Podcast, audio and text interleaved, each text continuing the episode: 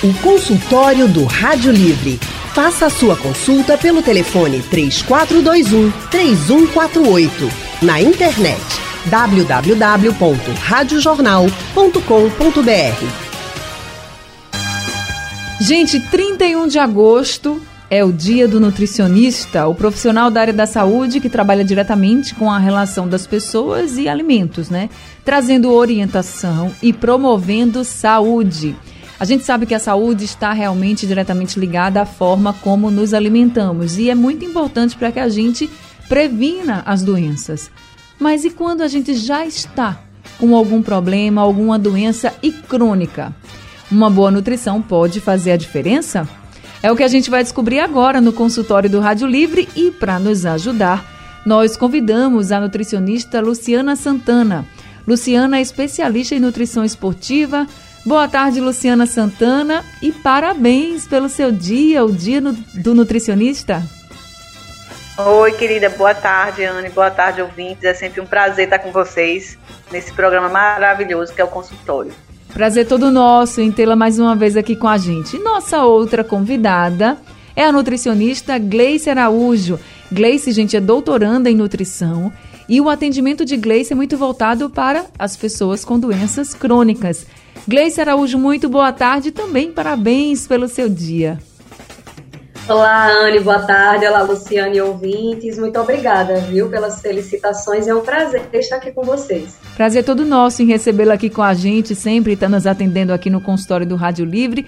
E obrigada a todos os nutricionistas e todas as nutricionistas que se dedicam aí para promover saúde. Eu acho que o trabalho de vocês é muito importante, vocês estão promovendo saúde para as pessoas não só na prevenção de doenças, né, gente, mas também quando as pessoas já estão com algum problema nessa convivência, vocês é, transformam a vida de muita gente.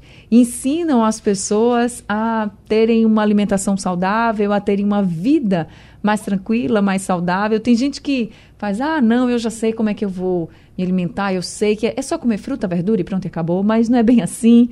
Os, os, nutricionistas eles avaliam muito mais do que o que você come ou que você a quantidade que você come. Acho que muita gente pensa assim, né? Eu vou para o nutricionista para saber quanto eu vou comer. Não, não é assim. O nutricionista ele está ali para promover saúde.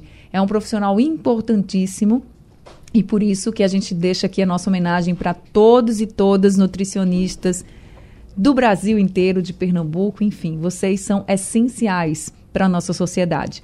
E aí, falando sobre essa questão das doenças crônicas. A gente pode citar aqui algumas, por exemplo, diabetes, né, que é uma doença crônica bastante comum.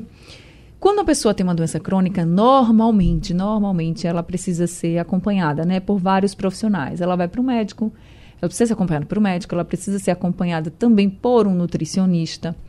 E aí, Gleice, você que inclusive tem o foco no atendimento em doenças crônicas, eu queria que você explicasse para a gente como é que a nutrição e de que forma a nutrição ajuda a esses pacientes a conviverem com essa doença, porque uma vez com o diabetes, você vai precisar conviver com o diabetes. Então, como a nutrição pode ajudar nessa convivência?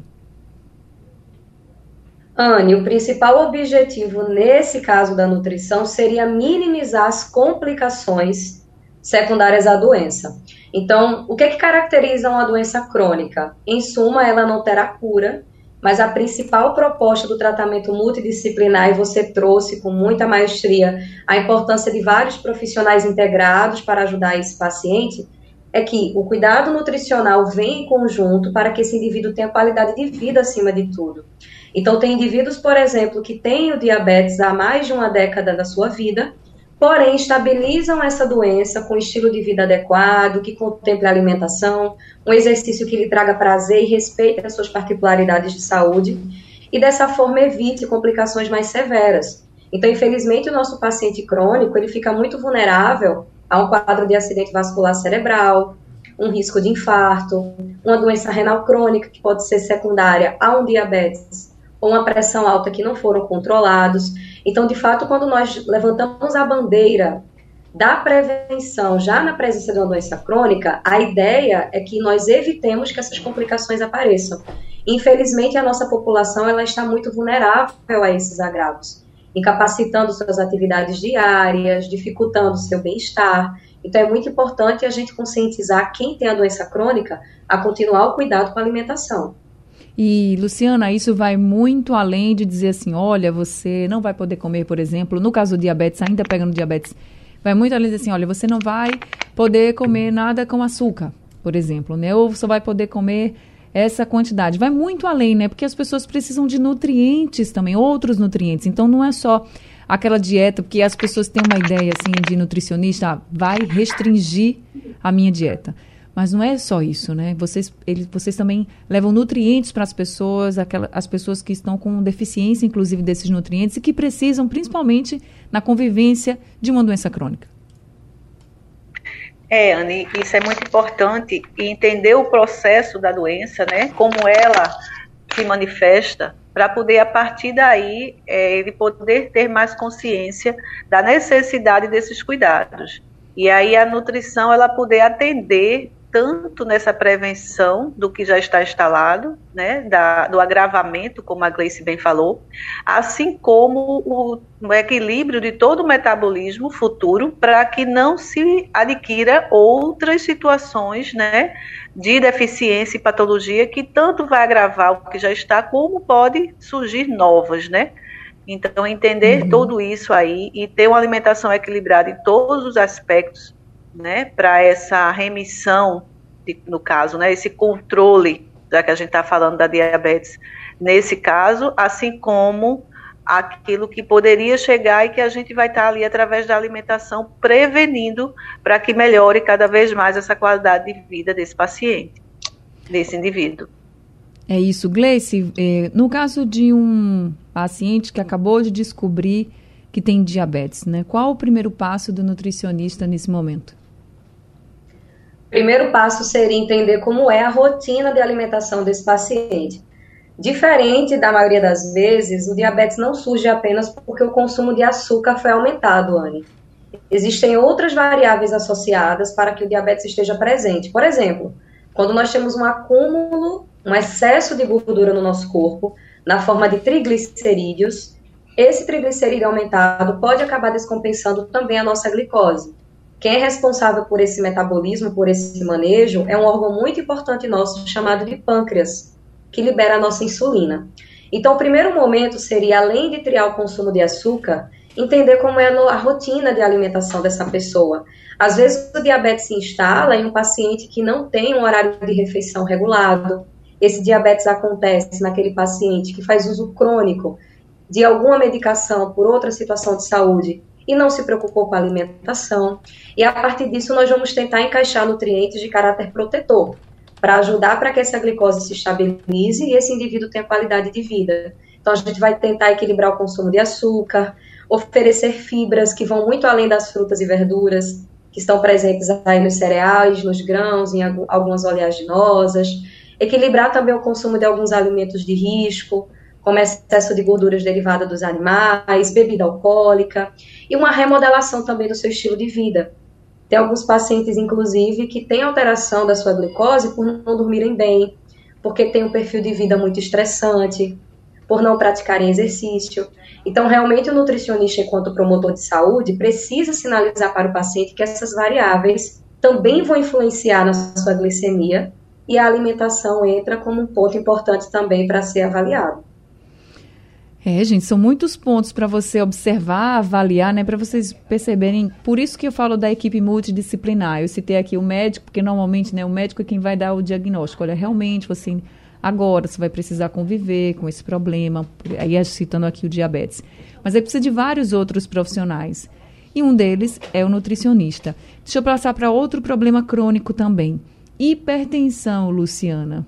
Quando a pessoa realmente está com o problema da hipertensão, está diagnosticada também. Olha, você agora, você passa a conviver com hipertensão. Tem a questão dos remédios, que não pode esquecer.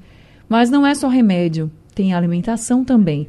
É só o sódio que preocupa nesse caso da hipertensão ou não? Não, não é só o sódio, não. Né? Digamos, o sódio ele é o que a gente mais olha, né, uhum. a princípio, para que a gente possa ter uma, uma, estabilidade dessa pressão e auxiliar até a própria medicação que ele vai estar tá tomando, né? Eu sempre digo assim, não adianta você estar tá tomando a medicação, ela não é para você comer o sal. Você não toma medicação para poder comer sal. Você toma medicação para não né, deixar que sua pressão desequilibre, porque está havendo um, um distúrbio no seu organismo independente do sal. O sal ele colabora, né? Mas a ingesta de líquido é importante ser ser observada, é, toda a gama da alimentação, no sentido do, do excesso de peso também, que pode estar favorecendo essa pressão arterial a estar subindo, né? E aí, nesse sentido, a gente tem vários alimentos que podem auxiliar na melhora dessa circulação. É, a questão da retenção hídrica, né? Se essa pessoa está com inchaço, se ela está acumulando líquido, a gente também observa. Então, é um conjunto de vários outros fatores que a gente precisa olhar no, no indivíduo para que a gente possa atuar de forma, mais uma vez, em conjunto, né? Para que a gente possa contribuir para essa melhora, né? através não só da alimentação, mas na orientação de outros passos também, até de outros profissionais que ele precisa procurar para ser cuidado de forma integral. É isso, gente. A gente precisa de muito cuidado. Deixa eu ir. Eu vou precisar fazer um rápido intervalo agora. Deixa eu ir para o intervalo, mas daqui a pouco a gente vai voltar e já com a participação dos nossos ouvintes. Para você que está nos ouvindo agora, você que convive com alguma doença crônica e quer aproveitar essa oportunidade para conversar com as nutricionistas que estão aqui, Gleice Araújo, Luciana Santana, fiquem à vontade. O espaço é para o ouvinte. Então, se você quiser fazer perguntas, conversar com elas ao vivo, é fácil. Liga aqui para a Rádio Jornal 3421 3148 que você já conversa com Luciana e também com Gleice. Se quiser mandar uma mensagem, você pode enviar a mensagem pelo painel interativo, que fica no site da Rádio Jornal e no aplicativo da Rádio Jornal, ou pelo nosso WhatsApp, o número do WhatsApp da Rádio Jornal é o 99147 8520. Aí pelo WhatsApp dá para você escrever mensagem, dá para você gravar um áudio. Fica à vontade, é só enviar aqui a sua mensagem que eu coloco para as nutricionistas ouvirem. O número do WhatsApp, eu vou repetir, é o 99147 8520. Consultório do Rádio Livre hoje falando sobre a importância da nutrição para a convivência com doenças crônicas. Nós estamos conversando com as nutricionistas Luciana Santana e também Gleice Araújo. Já temos aqui alguns ouvintes conosco ao telefone. A primeira ouvinte é Nayara, de Juazeiro da Bahia. Oi, Nayara, boa tarde, seja bem-vinda. Linha 1? Oi, Nayara. Boa tarde. Tudo bem? Tudo bem. Pode falar, Nayara. Eu queria saber uma comida específica para quem tem é, retenção de líquido e para circulação à diabetes. Para melhorar a circulação, é isso? É, e, e, retenção de líquido no corpo. Tá certo. Muito obrigada, Nera, por conversar com a gente, viu? Obrigada a vocês. Boa tarde. Boa tarde. Deixa eu passar aqui então para Gleice. Gleice, uma pessoa com retenção de líquido, uma pessoa tentando melhorar a circulação por causa de diabetes, quais seriam os melhores alimentos? Nesse caso, Anne, seria interessante primeiro entender por que, que essa glicemia não está compensada, porque provavelmente essa retenção de líquidos pode ser secundária à inflamação decorrente dessa glicemia alta, ok? Não seria apenas porque o consumo de sódio, de sal de cozinha tradicional está mais elevado. Outro nutriente também, né, que Nayara, caso ela tenha esse agravo, esteja perguntando isso em relação a algum familiar, alguém, alguém próximo a ela que tem o diabetes, é observar se as fontes de potássio vêm sendo feitas. Potássio a gente encontra em frutas, em verduras, em legumes. É um nutriente que fica em associação com sódio de maneira positiva para ajudar nessa estabilização também da retenção, que pode ser por múltiplas causas, mas seria um bom começo investigar como anda o consumo de fibras, desses alimentos que oferecem vitaminas e minerais, para que, caso esteja em menor quantidade, equilibrar e dessa forma essa retenção ir aliviando aos poucos. Então, ela podia, ou a pessoa né, com quem, quem ela quer ajudar, primeiro tem que procurar um especialista para fazer essa avaliação, mas já de agora, Sim. procurar aumentar o consumo de frutas, seria isso?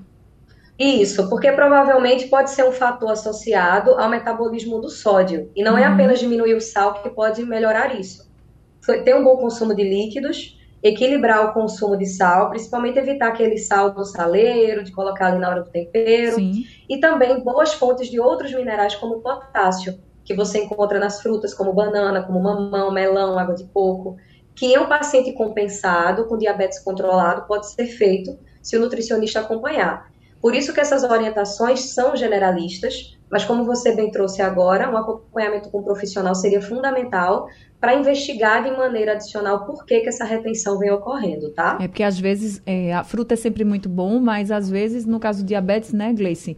Nem toda fruta para aquela pessoa vai ser boa, né? Exatamente. É importante que se tenha uma quantidade.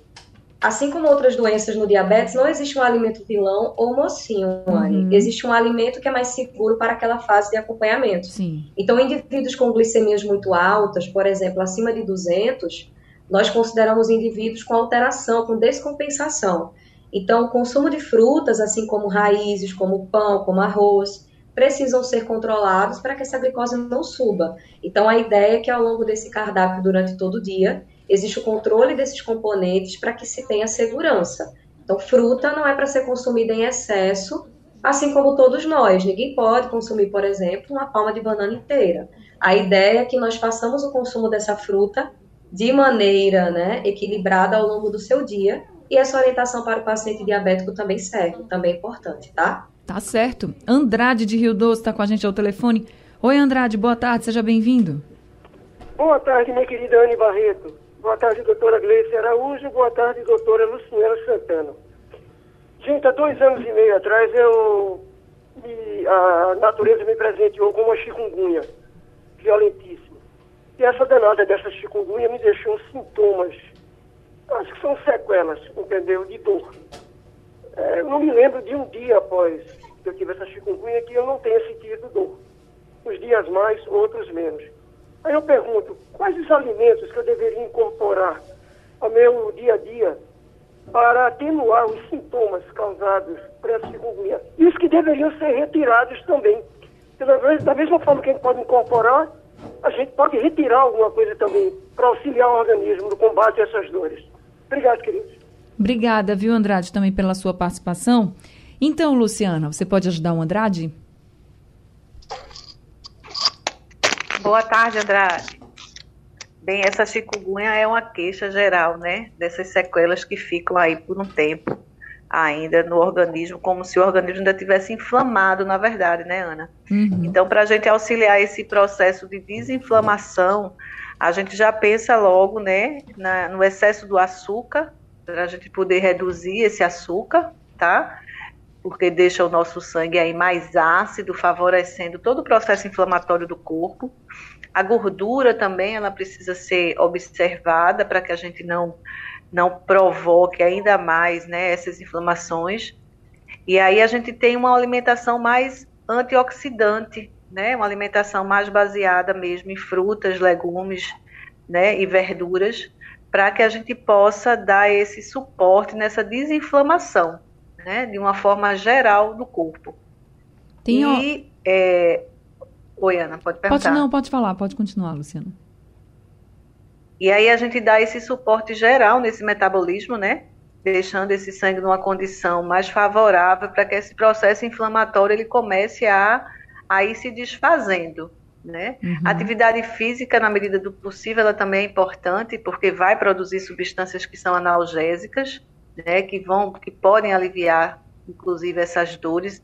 Às vezes a gente acha que está com uma dor, a gente, na medida de que ela esteja, né? Claro, a gente não deve fazer atividade física, mas ao contrário, a gente precisa procurar um profissional para que a gente possa entender isso e até como a gente pode atuar para que isso possa favorecer o processo também dessa desinflamação diante de tantas substâncias que são necessárias para o metabolismo e são produzidas na atividade física e pode aliviar né, esse processo inflamatório também, principalmente na produção de substâncias analgésicas que vão dar mais conforto para o indivíduo. Tem algumas pessoas que dizem que inhame, cará, é, faz muito bem, né? Fazem muito bem para quem tem chikungunya. Tem alguns tubérculos desses que realmente são mais recomendados, Luciana? Olha, o cará, a batata doce, já a macaxeira, ela tem um caráter mais inflamatório Uhum. para o corpo, né?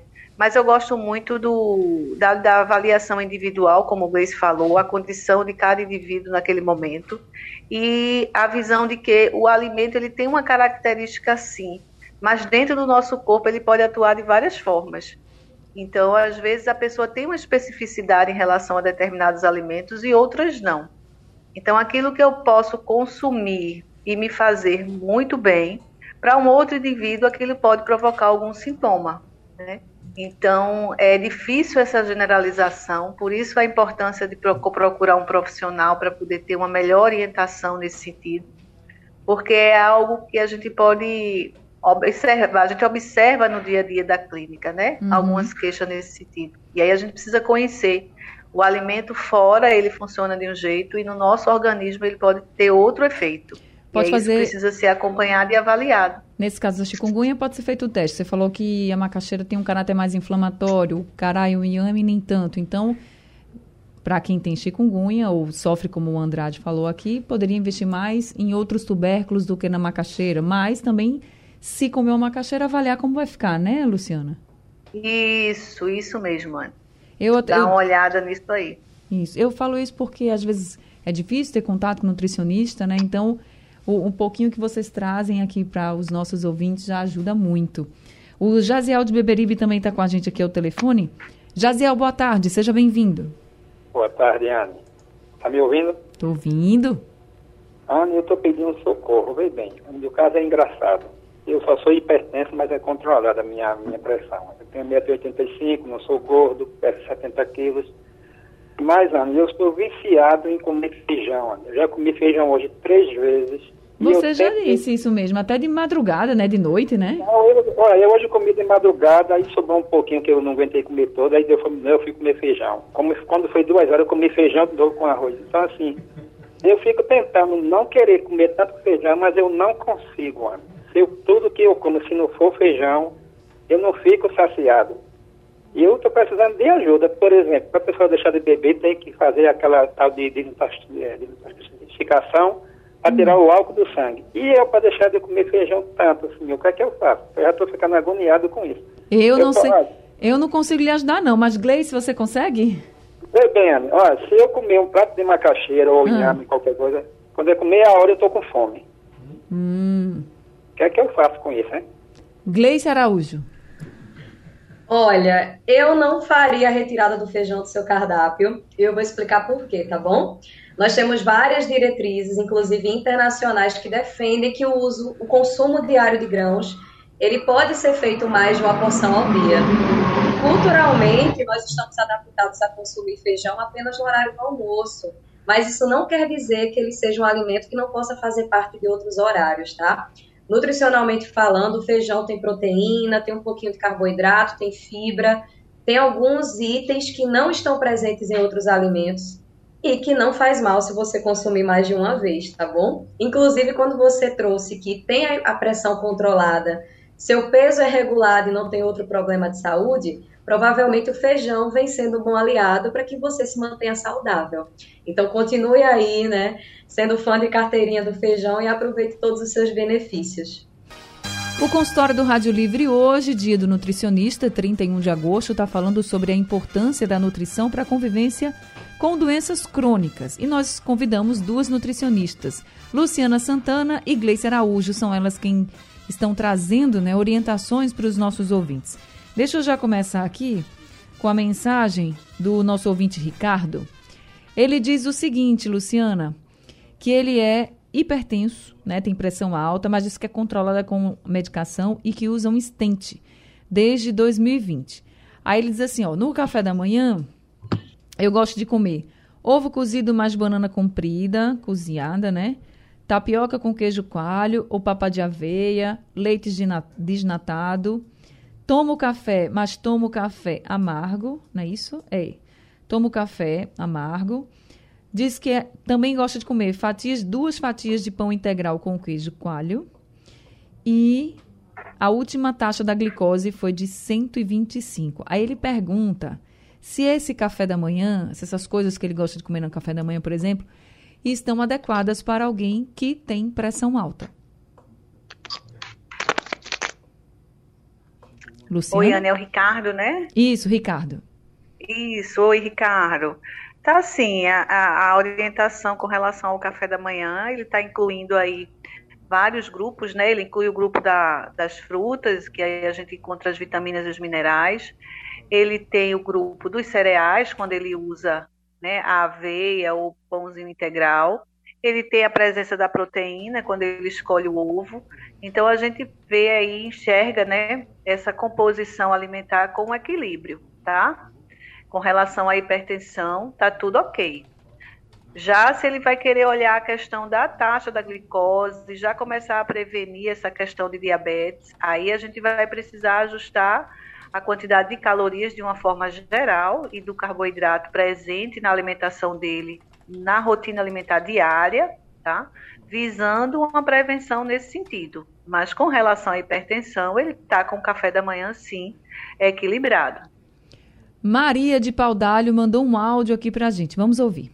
Boa tarde, Anne Barreto.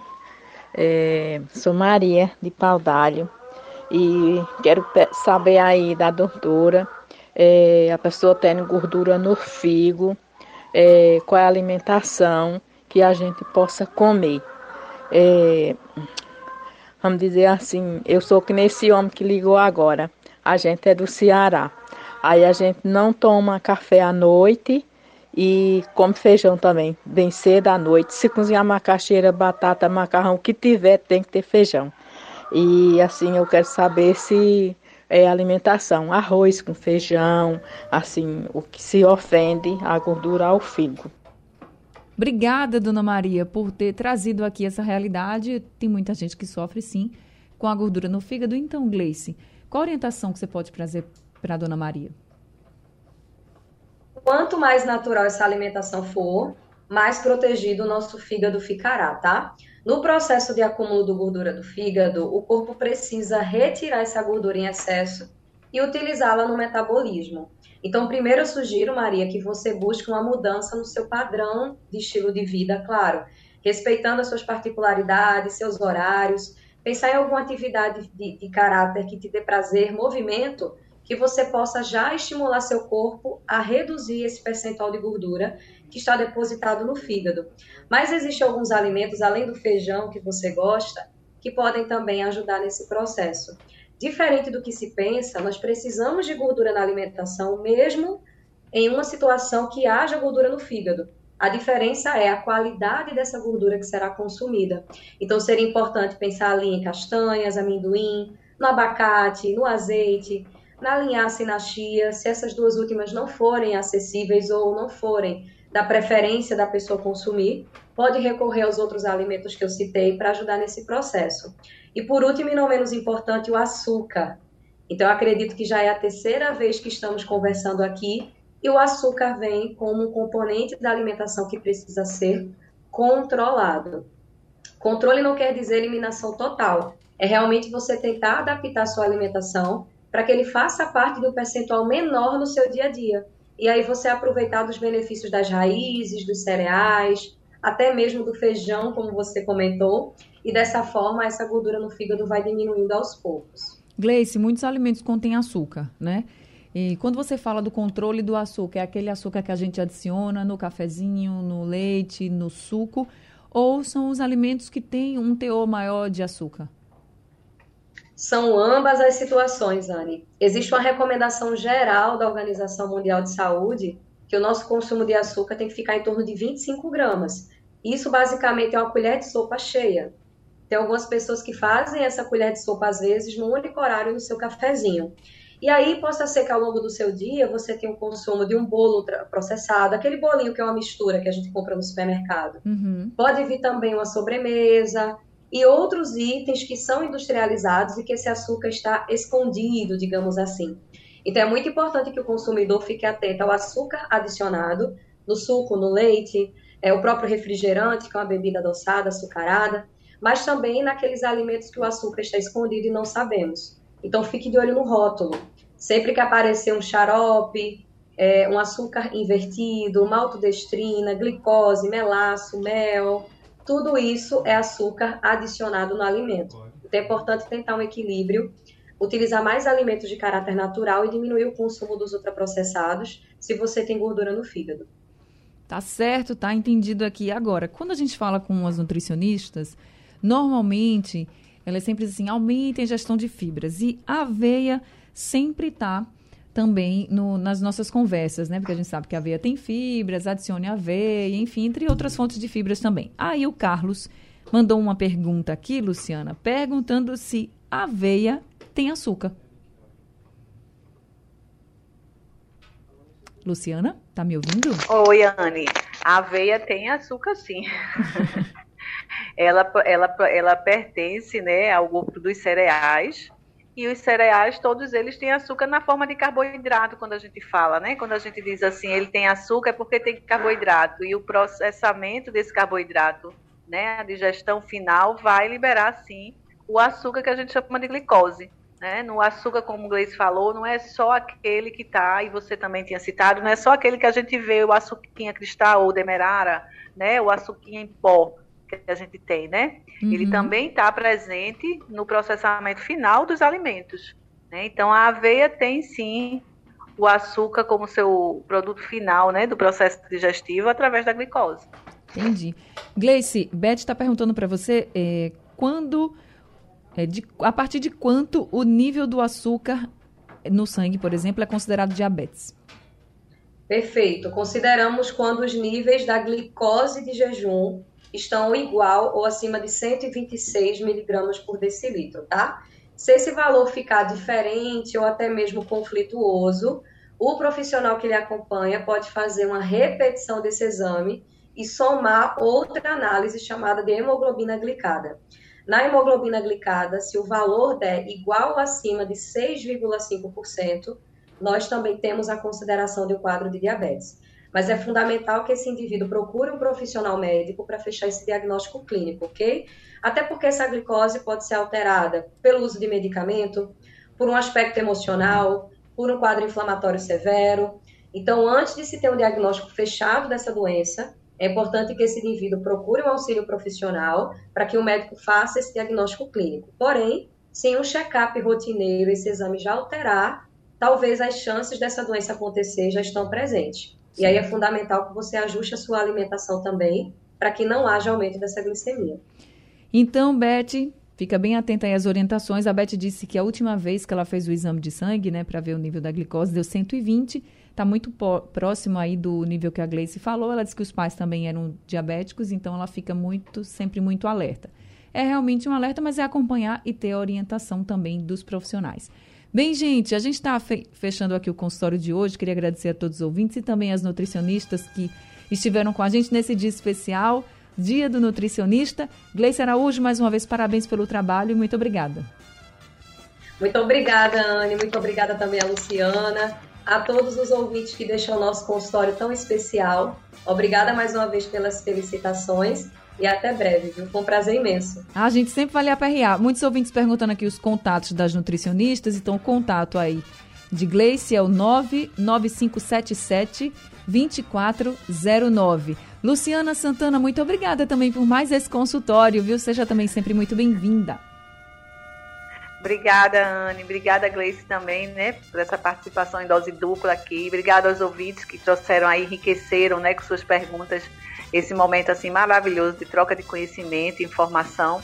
Eu acho que é o caminho mesmo para que a gente possa cada vez mais ter qualidade de vida e, e bem-estar, é se informar cada vez mais e poder fazer, através disso, melhores escolhas com a nossa saúde, né? Com esse autocuidado que a gente precisa desenvolver. E é sempre um prazer grande estar aqui com vocês e poder participar desse programa belíssimo. Muito obrigada também, viu, Luciana? Parabéns pelo seu trabalho. Aí o contato do consultório de Luciana é o 3012 9618. Consultório chegando ao fim, o Rádio Livre de hoje também. A produção foi de Samuel Santos e Alexandra Torres. Trabalhos técnicos de Big Alves, Elivelton Henrique e Sandro Garrido.